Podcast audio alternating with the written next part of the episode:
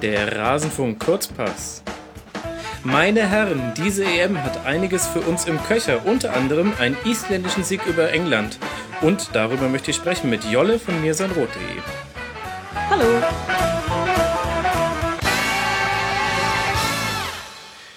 Jolle, grüß dich.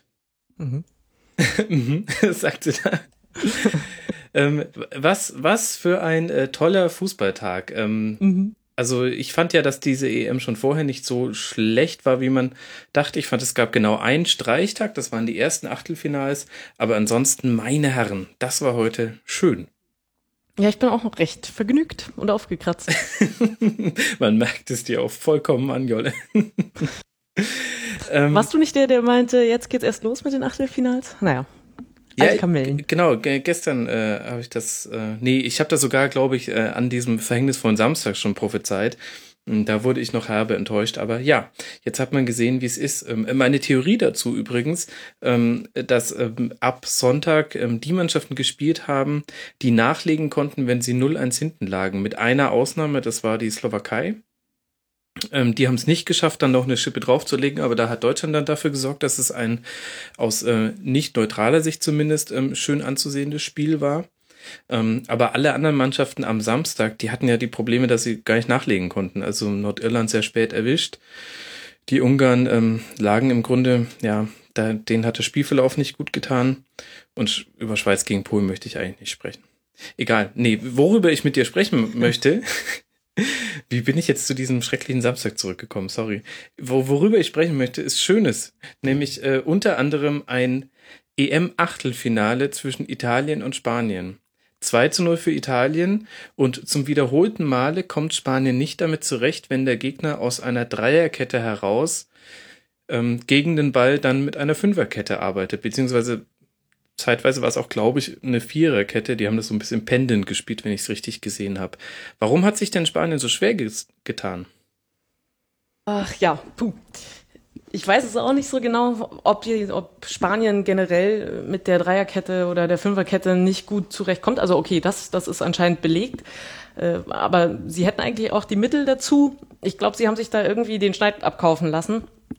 Ähm, ja, ähm, haben diese, haben diese Räume nicht, nicht gut bespielt und haben sich, glaube ich, zu sehr darauf verlassen, dass wenn sie erstmal ins Rollen kommen, dass sie dann peu à peu äh, einfach durch, durch viel Geschwindigkeit und Pässe dann diese Abwehr Italiens knacken können mhm. und sich, sich etwas behäbig anfangs da so darauf verlassen. Und dann war aber Italien zu forsch auch nach vorne. Also sie haben ja auch nicht alles irgendwie auf eine Endverteidigung konzentriert. Und ja, also mit den Räumen, also das habe ich jetzt auch alles so schnell nicht irgendwie äh, perfekt analysiert, um jetzt zu sehen, äh, wo Spanien hätte hinspielen müssen, um das zu, zu knacken. Aber ich glaube, im Großen und Ganzen haben sie es einfach zu langsam gemacht und Italien war, hat halt einfach super verschoben und war immer eng dran an den Leuten, hat Busquets eigentlich auch ganz gut im Zentrum rausgenommen und da ist diese spanische Passmaschine nie so richtig ins Rollen gekommen. Mhm. Ja, ich fand vor allem, dass die vorderen drei ähm, sehr isoliert waren. Silva kann man ein bisschen ausnehmen, der hatte 56 Ballkontakte, aber Morata und Molito ähm, mit 24 Ballkontakten, vor allem Nolito fällt da auf. Morata hat nie besonders viele bei den Spaniern, der ist so ein klassischer Mittelstürmer.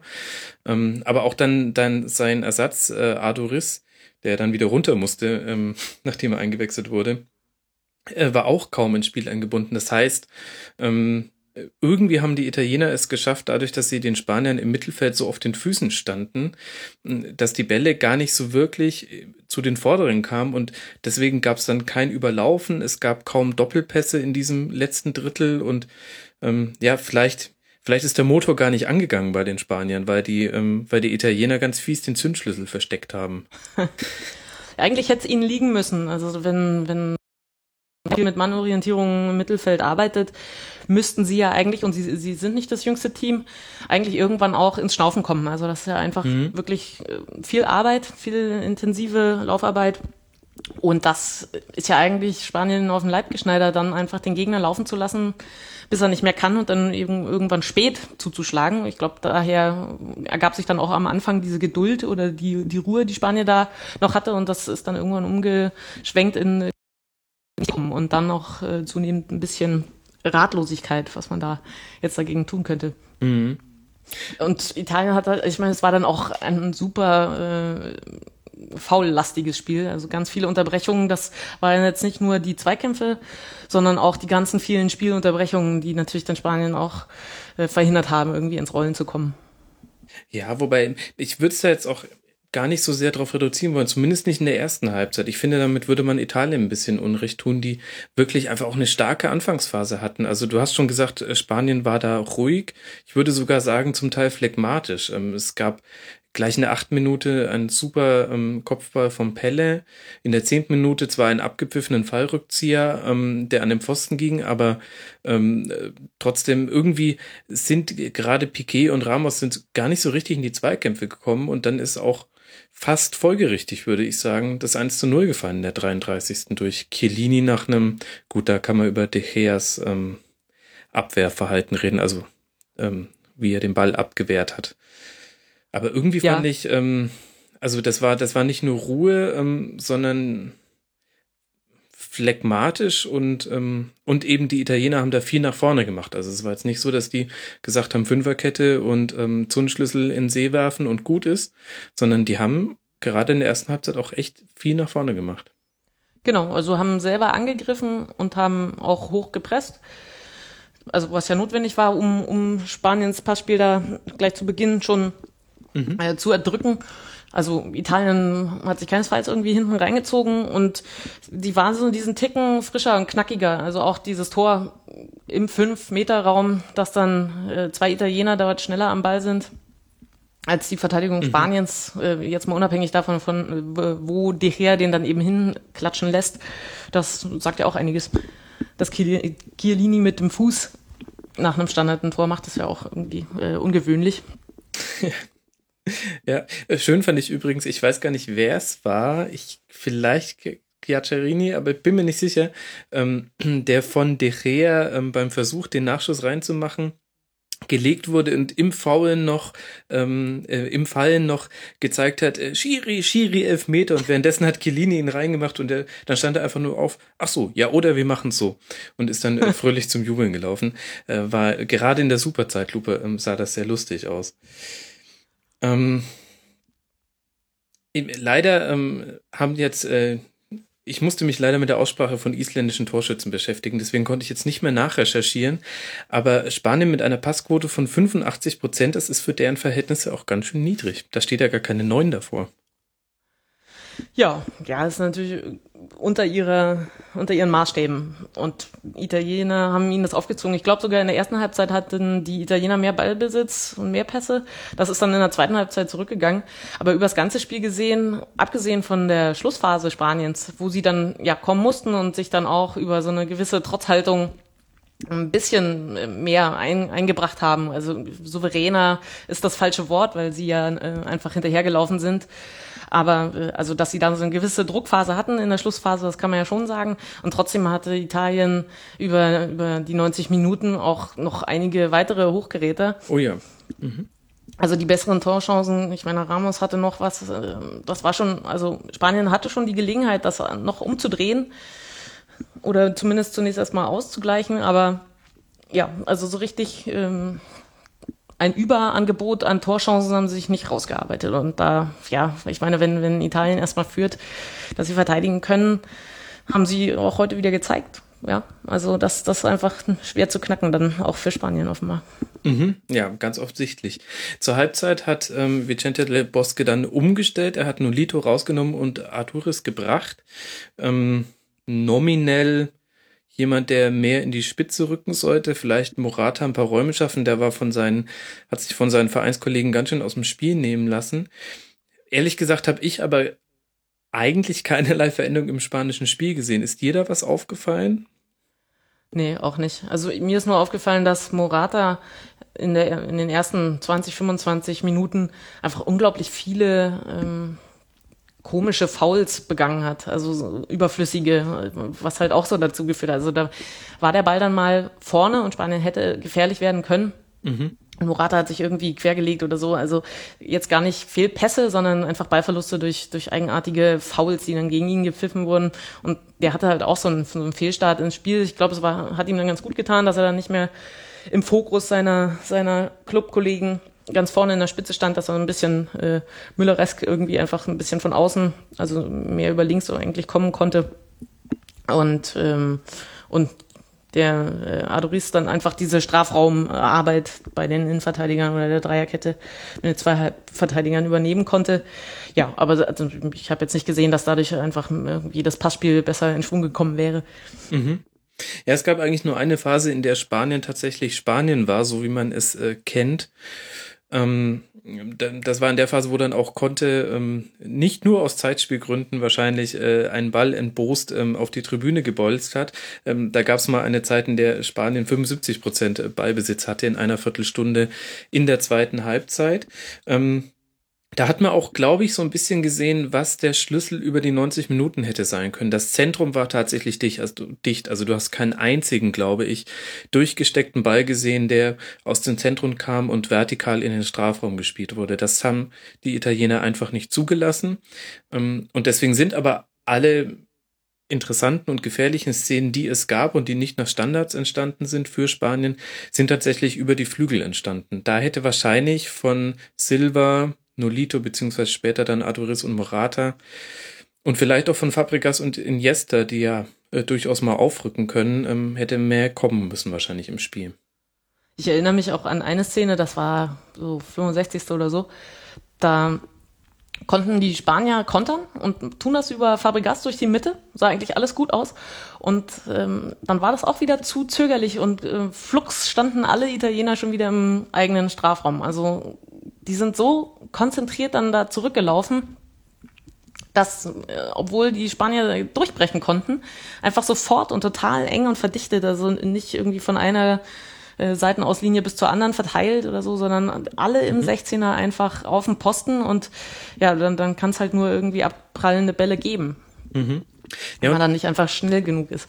Genau, und, und dadurch, dass das Italien aber auch immer gefährlich bei Kontern waren, glaube ich, konnten dann auch Juan Fran und Alba, die, die Außenverteidiger, nicht so weit aufrücken, ähm, wie sie es vielleicht gerne getan hatten, weil tatsächlich hat Italien aus seinem Ballbesitz sehr, sehr viel gemacht. Das war, ja, mein Gott, ähm, das war Italien eigentlich auch, wie man es kennt. Ähm, nur wie man, wie viele es ihnen nicht zugetraut hätten vor dieser EM, weil einfach die großen Namen so ein bisschen fehlen in der Mannschaft. Aber das war schon sehr, sehr interessant zu sehen. Ich weiß nicht mehr, welcher spanische Spieler, ich weiß nicht, ob es vielleicht Iniesta war. Ja, ich glaube, es stimmt nicht, von daher ist es wahrscheinlich Bullshit. Aber er meinte, ähm, also auch vor dem Turnier in Italien zu unterschätzen sei Selbstmord. Und also da hat er jetzt auf unangenehme Weise Recht erhalten, wie auch immer es war. Ja. Ja, ähm, ich habe das ja tatsächlich äh, in unserer EM-Vorschau auch noch gesagt, aber ähm, die Fakten schienen dagegen zu sprechen. Aber ähm, ja, man, man muss sich nur mal gucken, wieso auch die großen Erfolge der italienischen Mannschaft zustande kamen. Ganz oft waren das Situationen, ja auch 2006, wo man gesagt hat, ähm, die, die, haben so viel anderes jetzt mit ihrem Wettskandal und äh, Juve steigt ab und so weiter. Ähm, das wird nichts. Und genau in solchen Situationen entsteht da etwas bei denen und dann wird sogar Immobile zum Teamessen eingeladen. Also mehr kann es ja in der Mannschaft nicht stimmen. Guten Hunger.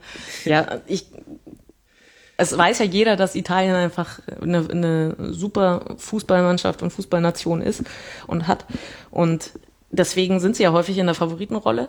Und das ist natürlich für sie sehr angenehm, wenn dann der Gegner Spanien heißt und von ihnen jetzt so viel nicht erwartet wird sowieso, weil sie ja die, die Rentnertruppe sind. Ähm, sind die Erwartungen vielleicht nicht ganz so hoch und wenn es auch nur beim Gegner ist, der sie dann halt ein bisschen unterschätzt. Mhm. Ja, also die Spanier hatten sich eigentlich Mühe gegeben, genau das nicht zu tun. Die hatten aber selber genug Unruhe und jetzt ja so im Gesamtbild, wenn man das alles so aneinander zieht, also Spanien wollte unbedingt beweisen, dass 2014 ein Ausrutscher war. Und ich glaube, dass das hat auf allen Schultern dann auch gelastet. Also ich weiß nicht, die waren jetzt sozusagen, wirkten nicht wie das äh, frische Jungspund-Team, die jetzt einfach äh, ein paar Wochen eine Menge Spaß haben und schauen, was dabei rauskommt, so, sondern die hatten halt auf einen Auftrag und sind durch das Kroatien-Spiel schon ja. ja, so ein bisschen auf dem Boden der Tatsachen angekommen, obwohl das natürlich auch übertrieben, über, übertrieben ist, dass äh, wenn, wenn Spanien irgendwie in 10, 12 Jahren mal ein Spiel in einer, während einer EM verliert, ähm, also ich habe auch irgendwie so diesen dramatischen Satz gehört, ähm, so viele Tore wie zuvor nur in 10 EM-Jahren zusammen oder so. Dann denke ich mir, meist waren halt zwei, also alles andere ist halt irgendwie außergewöhnlich gewesen.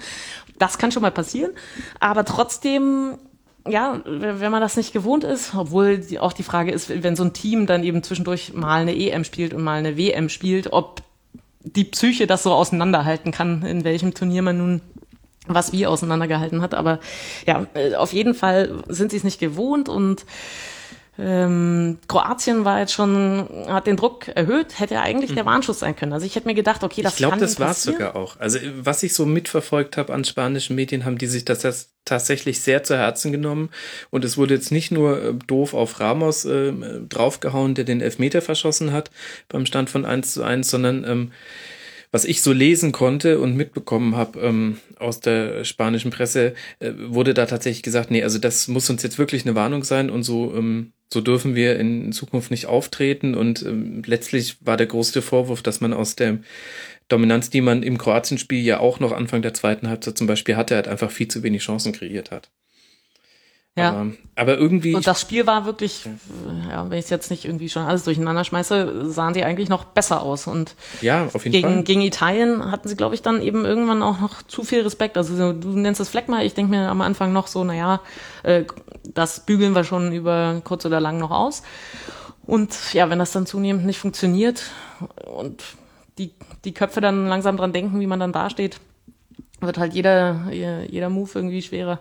Hm. Fleckma ist auch, glaube ich, der, der falsche Ausdruck. Ähm, das, das, das trifft's nicht ganz. Ich finde, dass Italien, äh, Spanien wahnsinnig viele Stöcke zwischen die Speichen geworfen hat. Also äh, es gab kaum mal Sechsballkontakte der Spanier in kurzer Abfolge nacheinander. Und das ist, und das ist deren spielerische DNA.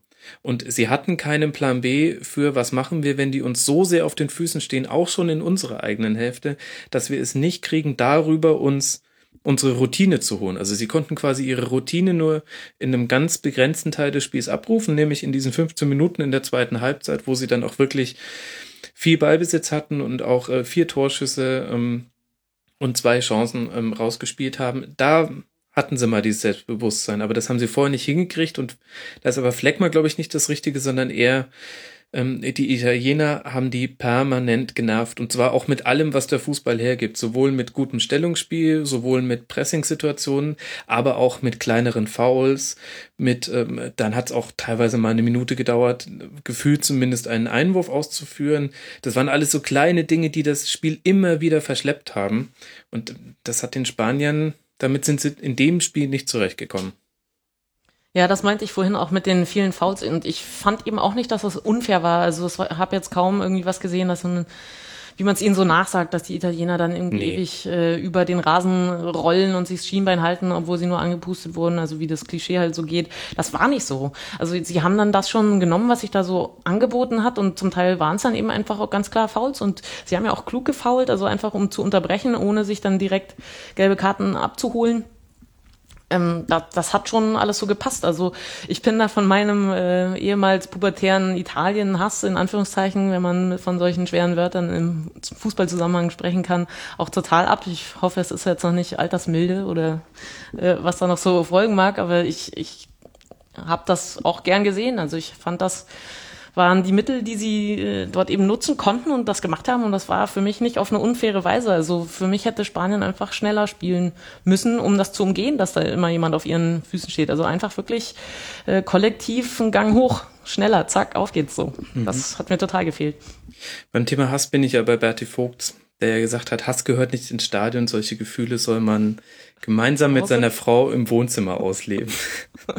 okay. ein, ein, ein zeitloser Bertie Vogt Klassiker. Ich hoffe, er hat es auch wirklich so gesagt. Ich weiß noch von dem Spruch so toll. Ich hatte den eine ganze Weile mal bei mir in der Studentenbude noch äh, rumhängen. So, jetzt haben wir viel über Spanien geredet. Lass uns jetzt mal Italien loben. Und ich fange mal an und sag äh, Gigi Buffon, 90. Minute, Piquet nach einer Vorlage von einem italienischen Verteidiger aus fünf Metern.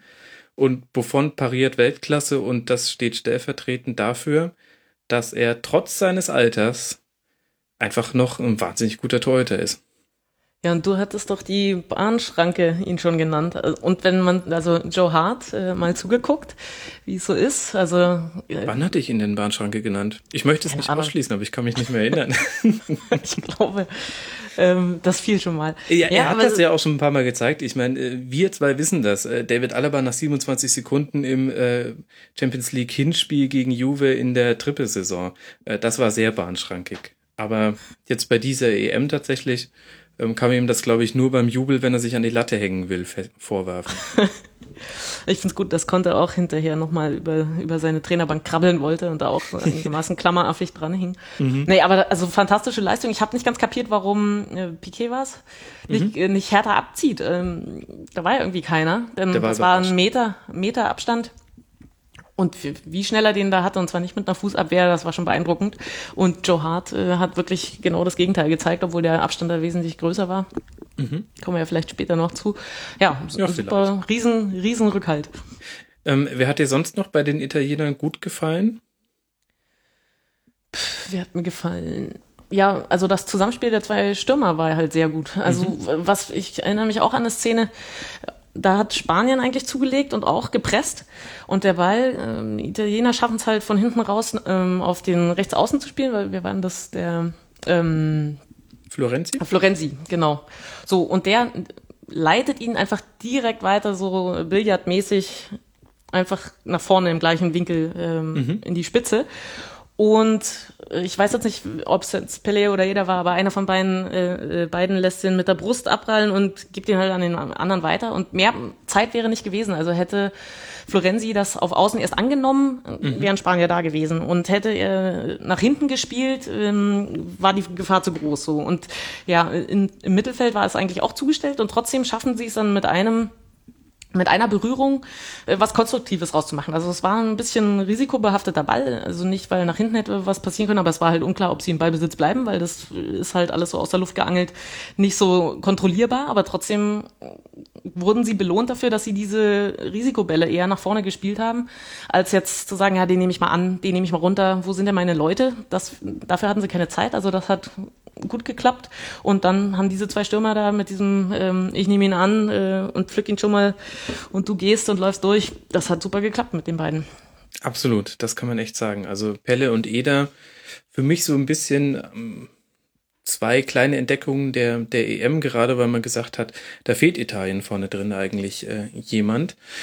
Äh, der klassische Insagi fehlt da so ein bisschen. Nö, ähm, fehlt den gar nicht so sehr ähm, haben sie sehr gut gemacht. Und man muss sagen, dicke, dicke Props dafür, dass äh, Italien sich 13 gelbe Karten abgeholt hat und es geschafft hat, dass trotzdem nur ein Spieler fürs Viertelfinale gegen Deutschland gesperrt ist, nämlich Thiago Motta.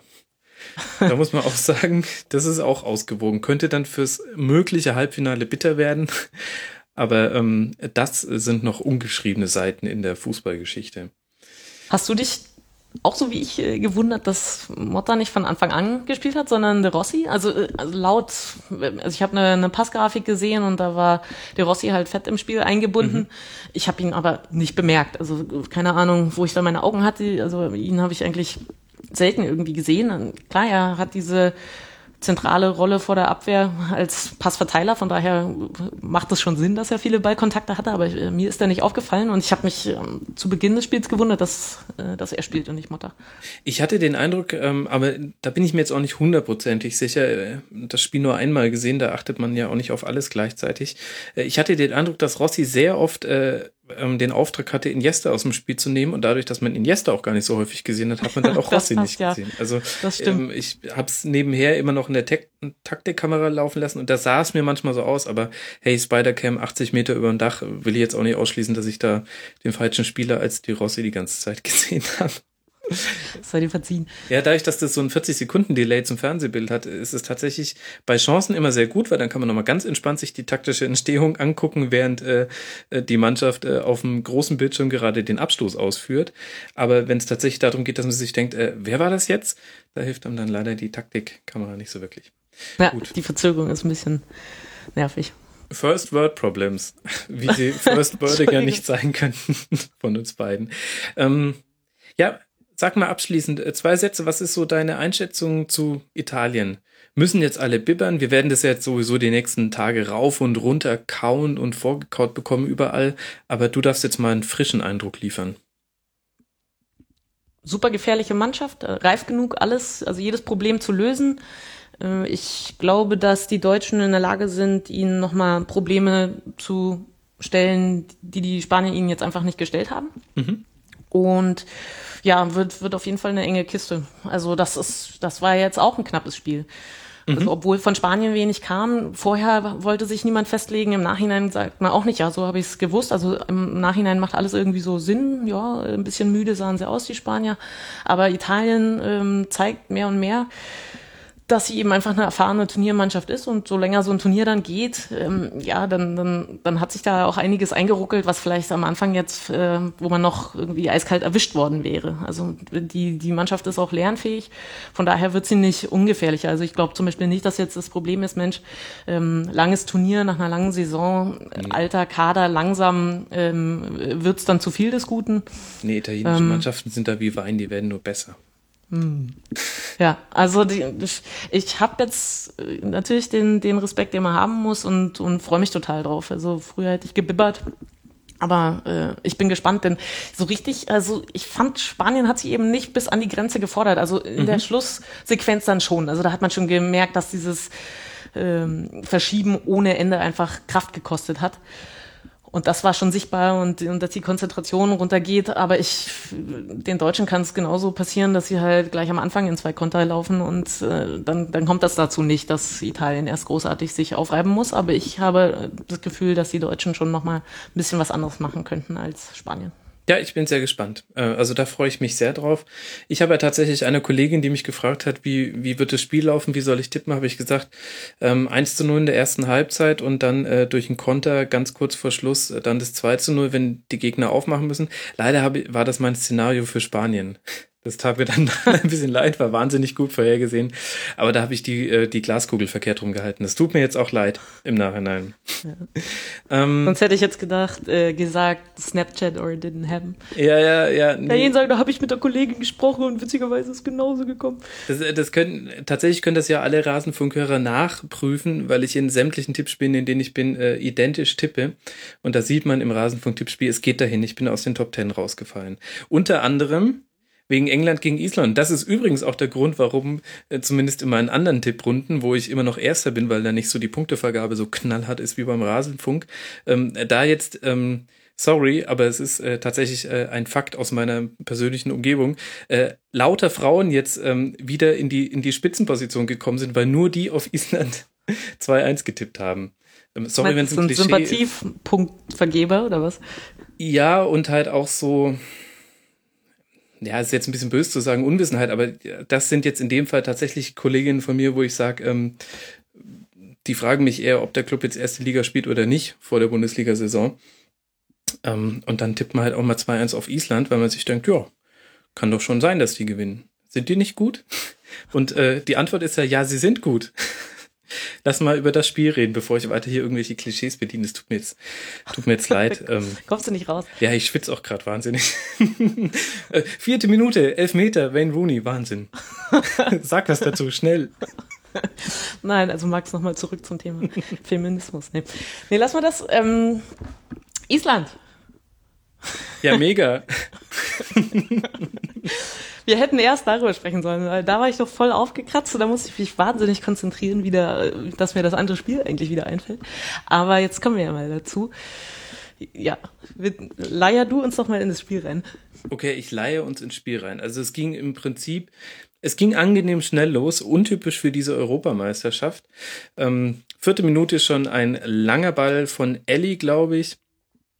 Ähm, und dann äh, fällt hm, jetzt bin ich mir gerade gar nicht sicher, Kane war es, glaube ich, ähm, wird vom Hal Haldorsson ähm, gelegt. Ein äh, gerechtfertigter Elfmeter und Wayne Rooney verwandelt ihn auch. Ähm, alle England-Elfmeter-Witze bleiben in der Schublade. Dafür werden schon äh, wenige Sekunden später alle England-Brexit-Witze rausgeholt aus der Schublade, denn nach einem ihrer inzwischen bekannten langen Einwürfe, ich glaube, weiß gar nicht, ob er von Bjartnason kam oder Gudmundsson, einer von beiden, ähm, trifft dann äh, Sigurdsson zum 1 zu 1 und der isländische ähm, Kommentator quiekt, wie man es kennt. Hattest du ihn wieder im Ohr? Ja, der ist mir heute noch erspart gewesen. Nee, ist, äh, die, die Videos kursieren schon wieder, Jolle. Nach dieser Aufzeichnung wahrscheinlich schon äh, wirst du ihm wieder über den Weg laufen. Ähm, was ich bemerkenswert fand an diesem 1 zu 1, jetzt jenseits von aller Folklore, ähm, wenn ich das richtig gesehen habe, äh, war da der, der isländische Innenverteidiger mit vorne, weil für die ist das ja quasi wie ein wie ein Eckball. Und äh, ich, ich glaube, Arnason hat tatsächlich auch den, den Ball verlängert auf äh, Sigurdsson, der dann eben dann das 1 zu 1 macht. Und ähm, ich habe mir. Auf jeden Fall ein Mismatch gegen Rooney, ne? Ja, genau. Und, äh, und ich habe mir dann überlegt, ähm, die Isländer haben das ja ganz klar abgesprochen und auch trainiert. Ähm, waren die Engländer, ja, verrückt. Damit konnte England natürlich nicht umgehen, dass der Gegner trainiert und sich einstellt auf äh, Spielsituationen. Und ich hatte den Eindruck tatsächlich, das war für, die Engländer eher so eine neue Neuigkeit, mh, dass die Isländer vorne drin ihre Einwürfe so ausführen und die wirkten mir tatsächlich komplett überrumpelt. Und da würde ich jetzt dann auch mal Fleck sagen. Ob die das wissen, ja, also man kann auch wissen, dass Spanien in der Regel ein gutes Passspiel hat und dann nicht allzu viel dagegen ausrichten. Also ich finde das bei so ruhenden Bällen einfach äh, schwierig. Alle Gurken da durcheinander auf engstem Raum und ja, also wer dann wie dann so, ein, so eine Kopfballverlängerung, wenn Wayne Rooney dein Gegenspieler ist, das kriegt ein Nordeuropäer dann vielleicht mal hin. Ja, aber da, da stelle ich doch die Frage, warum ist Wayne Rooney der Gegenspieler? Weil die nur Nordeuropäer im Kader haben. Also egal, wen er da nimmt. Ach so, nein. nicht zum Isländer, aber, aber du hättest doch, also bei, bei Eckbällen war die Zuteilung nicht so, dass Rooney Anderson hatte. Ja, aber die sind ja auch ein bisschen durcheinander gelaufen, oder? Also ich habe die Szene jetzt nicht genau, äh, also ich würde jetzt nicht sagen, dass da Blöcke gestellt wurden wie beim Basketball, aber schon ein bisschen Bewegung, dass man ja jetzt nicht einfach nur seinen, seinen Mann im Auge behalten muss. Also es war natürlich trotzdem ein Abwehrfehler Englands, ist ja ganz klar. Aber wenn man jetzt gleich die Keule auspackt, die haben schlecht gescoutet und wussten nicht, dass Island in diesen Szenen zu Toren kommt, das äh, halt, also würde ich jetzt mhm. mal ausschließen. Also okay. nee, denn, nee, also ich würde vielleicht gerade noch, gerade noch, obwohl das auch schon völlig grotesk wäre, wenn das irgendwann in einem Länderspiel in der Vorbereitung oder halt in der Quali gewesen wäre. Aber es hat ja nun auch in diesem Turnier schon eins zu eins so stattgefunden. Von daher, das schließe ich mal aus. Man kann ja das Überbewerten, diese Situation ganz leicht abfedern, indem man einfach nicht sagt, schlecht gemacht von England, sondern indem man sagt, hervorragend von Island gemacht. Und dadurch natürlich die bestmögliche Antwort gegeben aufs 0 zu 1.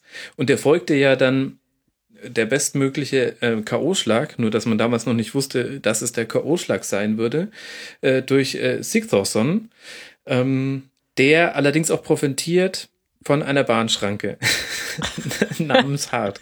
Ich habe in der EM-Vorschau noch gesagt, endlich hat sich das Torhüterproblem bei den Engländern mal erledigt. Und ah. ja, war klar. Ich hab's gejinxt, also ihr könnt mir danken.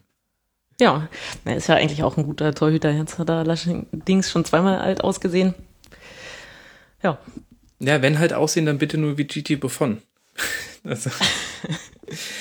Ja, also mir geht das alles viel zu schnell. Ich dachte mir ja erstmal, als dieser Elfmeter äh, kam, okay, vielleicht ähm, verschießen sie, vielleicht ist alles noch nicht angebrannt und so. Ja, denn ich hatte halt auch durchaus überhaupt keine Lust, mir jetzt 85 Minuten reinzuziehen, wo dann England irgendwann das 2-0 macht und, und das halt irgendwie so eine klare Sache wird. Da dachte ich mir schon mal so, oh, hm, blöd, schade, hatte mir jetzt mehr Kampf oder Emotionen erhofft. Bei so einem neutralen Spiel, wo es mir einigermaßen wurscht sein kann, wie es da ausgeht.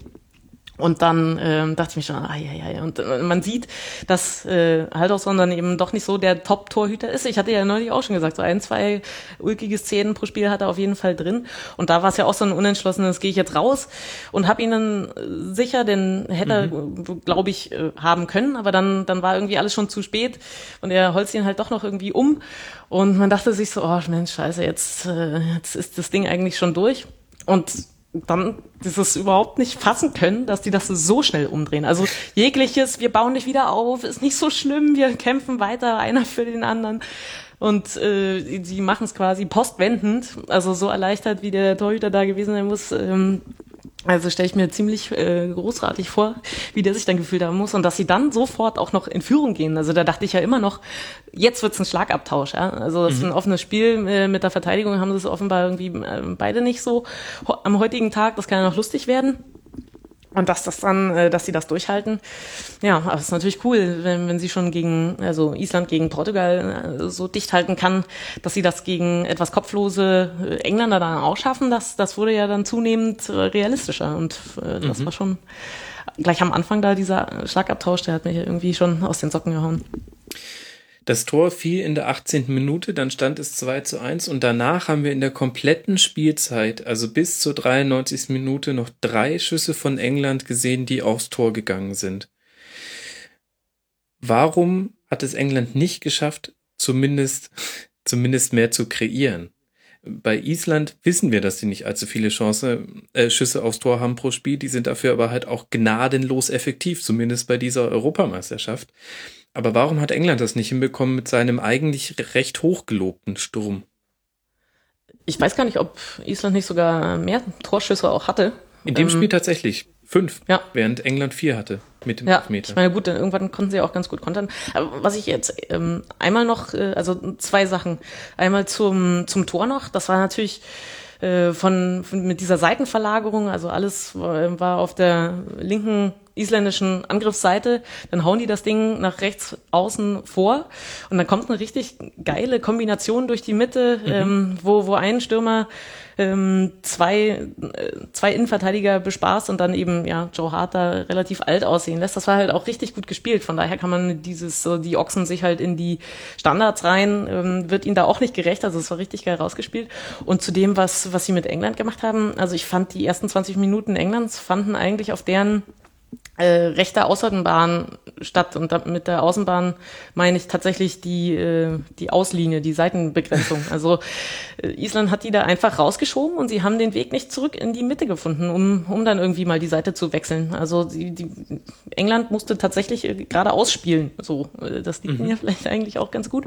Aber da lässt sich halt nichts kombinieren oder nicht, nicht, nicht überraschen. Also ich habe das Gefühl gehabt, sie haben nicht nur die Außenbahn, sondern nochmal nur die Hälfte davon zugelassen. Also wie so ein Meter, nur so einen ganz schmalen Kanal ähm, alles darüber gedrängt. Und daraus hätten sie sich eigentlich, also die Engländer, äh, befreien müssen. Also irgendein Ball äh, zurück ins Mittelfeld, Seitenwechsel und da dann angreifen. Dann hat Island zwar immer noch die Möglichkeit, durch die Mitte dann wieder zu verschieben, aber die sind da gar nicht rausgekommen. Mhm. Und England wurde dann auch von Minute zu Minute nervöser. Das war, mein Gott, das würde man, als hätte man jemanden dabei zugeguckt, wie er, ähm, wie er unter Zeitdruck ein, ein einen Faden in der Nadelöhr einfädeln muss und du hältst ihm dabei eine Knarre irgendwann an, an den Schädel, irgendwann noch eine zweite Knarre und dann ziehst du ihm die Hose runter und man sieht, dass er nur irgendwie so eine ähm, Spongebob-Unterhose anhat und der fängt immer mehr an zu, also so war für mich, so waren für mich die Engländer. Äh, treffender kann ich es, äh, glaube ich, äh, nicht äh, Sie hätten nicht so dämlich ausgesehen, wenn Sie zum Beispiel jetzt gegen Italien gespielt hätten. Man hat das auch gemerkt. Also bilde ich mir jetzt mal ein in meiner Küchenpsychologie, dass dass in den Köpfen dann auch sowas, oh, nicht, nicht gegen Island ausscheiden. Wenn wir jetzt wenigstens sagen könnten, schau, äh, wir haben es in die K.O.-Runde geschafft und sind dann leider am künftigen... Portugal wäre ja noch eine Verlosung gewesen. ja, sowas. Also das ist dann einfach nicht ganz so peinlich. Ja? Also ohne, ohne den Isländern jetzt Unrecht tun zu wollen, aber das klingt einfach so, ja, kann einem passieren. England ist eine junge Truppe.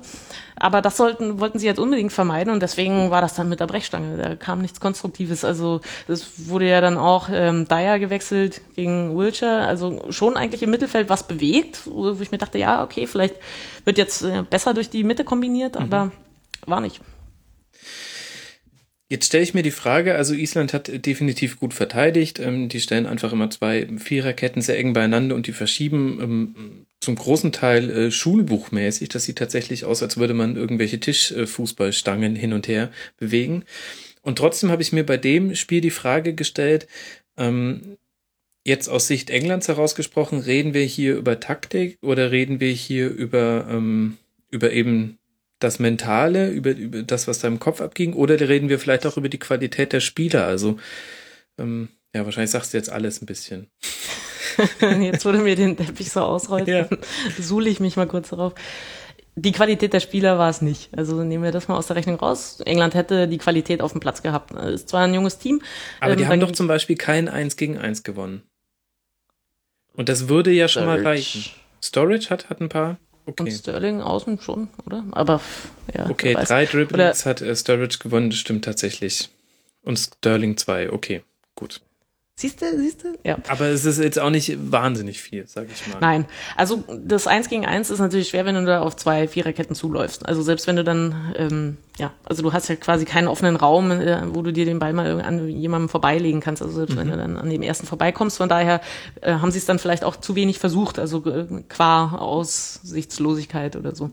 Aber ähm, ja, also ich, sie sind jetzt vielleicht nicht bekannt für, für das ja, stringenteste Passspiel. Also vielleicht meinst du das mit Qualität, aber trotzdem hätten sie die schon jeder im Eins gegen Eins äh, ausspielen können. Und äh, dafür hätten sie aber eigentlich einen kohärenten Plan gebraucht. Jetzt sind wir so ein bisschen bei dem Thema, was wir neulich ähm, bei Belgien schon angeschnitten hatten. Mhm. Und ähm, ja, was, was Island auch entgegenkommt, ist, ist wirklich, dass sie ähm, sich auf, auf diese Art zu spielen einfach ähm, einstellen und das von allen mitgetragen wird. Und so ein Plan hätte ja theoretisch England, also wäre zwar schwachsinnig gewesen bei dem Spielermaterial, was sie so haben, aber das hätten sie ja auch machen können, irgendwie so, so eng äh, stehen. Aber das, das, sie haben halt einen anderen Anspruch an sich selbst und auch eine andere Spielweise eigentlich und wollen das dann eben durchdrücken und äh, ziehen sich dann eben nicht so zurück und sagen, ja, jetzt, jetzt schauen wir mal, dass wir hier dicht halten. Mhm. Und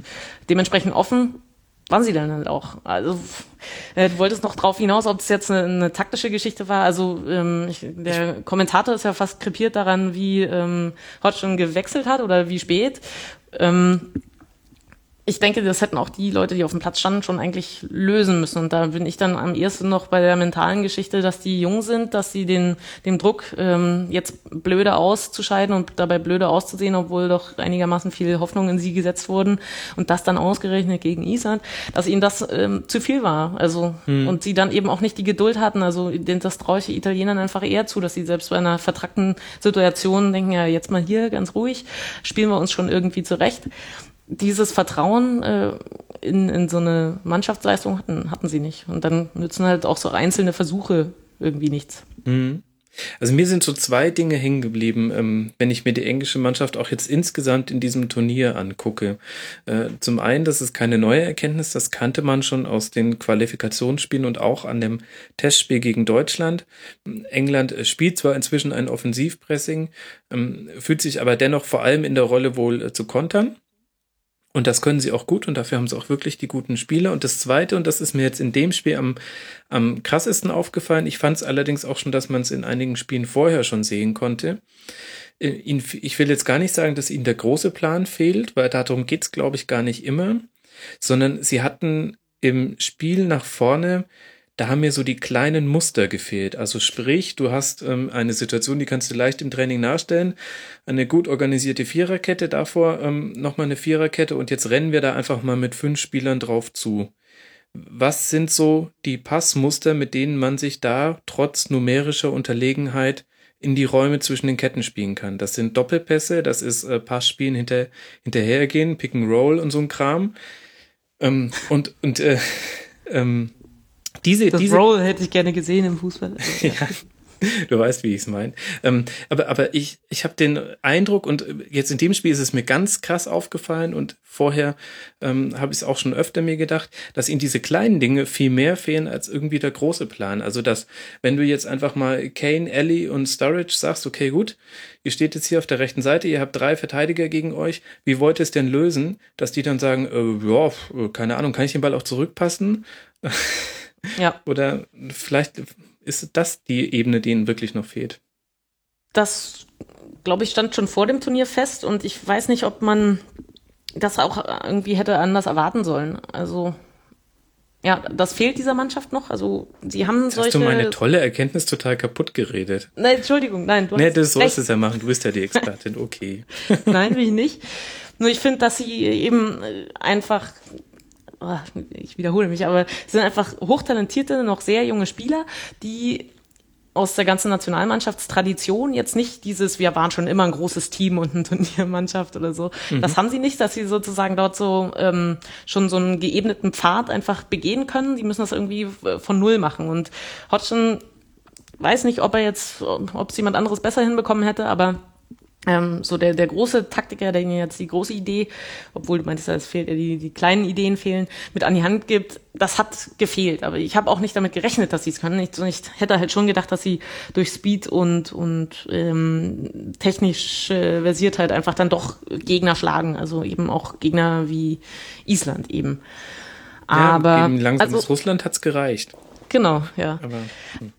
Also was ich, was ja in den ersten Spielen so ein bisschen ihr Problem war, war dieses klassische U, also dass sie quasi um die Formation des Gegners herumspielen, mhm. ähm, eben äh, zwei Außenverteidiger relativ hoch und noch höher eben die zwei Außenstürmer und dahinter eben irgendwie eine ein Sechser oder Doppelsechs oder halt am besten noch der Aufbau über die Innenverteidiger und äh, sich von dem von dem äh, zentralen Mittelfeld eben nichts zwischen den Linien bewegt. Also so wie Island das bei dem zweiten Tor so schön gemacht hat. Also dass wirklich zwei Spieler dort ähm, die Innenverteidigung be beschäftigen und mhm. und auch die Setzer, äh, Sechser, der eine Sechser dann auf den noch zugehen muss, um, da einfach Alarm zu machen.